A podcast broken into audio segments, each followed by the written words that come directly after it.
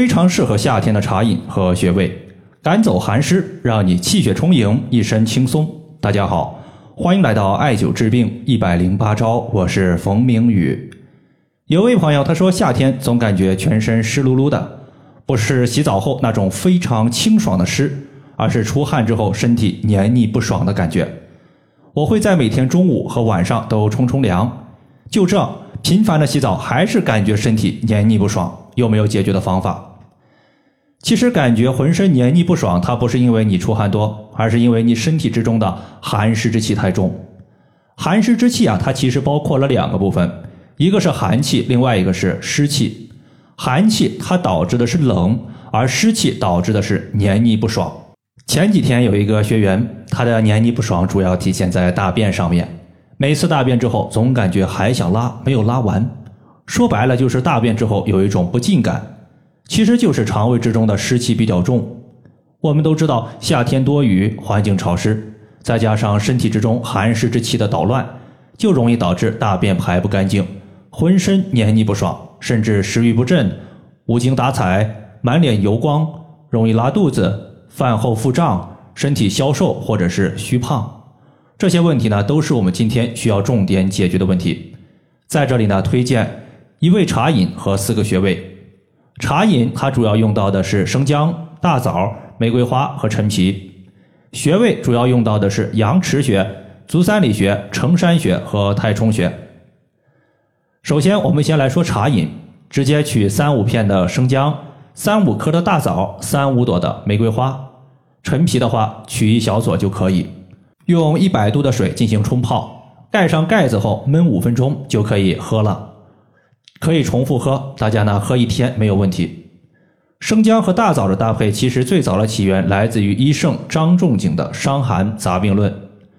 在《伤寒论》中，一共有一百一十三个药方，其中三分之一的药方，也就是三十五个药方，都用到了大枣和生姜。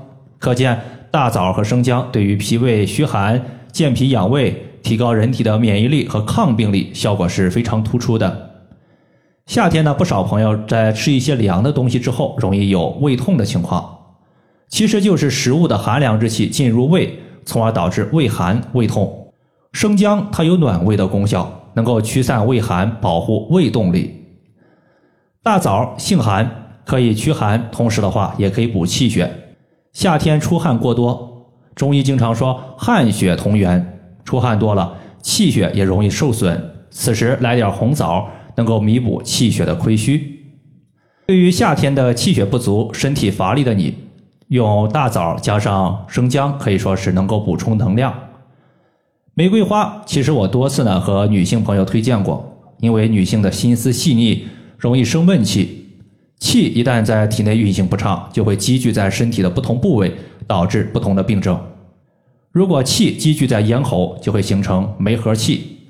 就像咽喉卡了一个煤糊一样，吞不下去也吐不出来。气积聚在乳房，就会形成乳房的胀痛、刺痛、有肿块，甚至诱发乳腺的囊肿、结节和纤维瘤。气如果积聚在子宫，就会导致卵巢的囊肿、子宫肌瘤。因此，玫瑰花它主要是起到了疏肝解郁、避免气滞的效果。最后的话，还有一味中药叫做陈皮。陈皮化痰祛湿为主，一方面，女性喜欢吃的甜食和冷饮会让身体的痰湿越来越多；另外一方面，陈皮它可以化痰，可以搞定三高，且有瘦身的效果，使女性的身材更加的苗条。在穴位方面的话，基本上和上述的中药它也是一一对应的关系。比如说阳池穴，它是以驱寒为主，它的驱寒并不针对于某一个脏器，其实呢，对于身体。各个部位的寒血，它都有清除的效果，尤其是畏寒怕冷、四肢不温，这个时候你在手腕绑一个底部镂空的铜罐悬磁灸，因为这个罐子呢它比较小，可以精准的艾灸到穴位，也可以绑在我们手腕的阳池穴，不影响日常的活动。就像我自己平时呢，因为经常写文章，对着电脑拿着鼠标，拿着鼠标时间久了，会感觉手腕有点疼。而阳池穴它能够解决手腕疼痛的问题，我自己呢就特别喜欢在手腕绑一个铜罐悬磁灸。艾灸阳池穴，如果你想要有一个非常好的效果，大家记住两个原则。第一个原则就是艾灸的时间要稍微的长一些。第二个就是艾灸的温度尽量柔和一些，温度越柔和，热力的渗透效果就越好，越容易被身体所吸收。此时呢，身体它吸收了艾灸的热力，就容易渗透到肌肤的内部，从而激发自身的阳气，驱散寒邪。阳池穴是在手背的横纹中点处。第二个呢，就是足三里穴，它的作用类似于大枣，并且对于体质虚弱的患者来说，效果可能还会优于大枣。因为大枣它需要补血，但是补血的时候呢，必须要脾胃去消化吸收才行。如果你一直有生大病，脾胃的功能非常差，吃点凉的就腹泻拉肚子，吃中药补品它也不能够吸收利用。此时，我们艾灸足三里穴，可以先提高自身的脾胃消化能力，把自己肠胃的吸收利用率给提升上去。然后你再服用中药，你就会发现药效好了。这时候呢，很多病症也就好了。足三里穴，当我们屈膝九十度的时候，膝盖骨外侧凹陷往下三寸。第三个穴位是承山穴，它和足三里穴相互搭配的时候，祛湿化痰的效果是非常好的。如果说足三里穴它可以健脾胃，促进湿气转化，进而外排出去，那么承山穴就是疏通湿气的外排通道。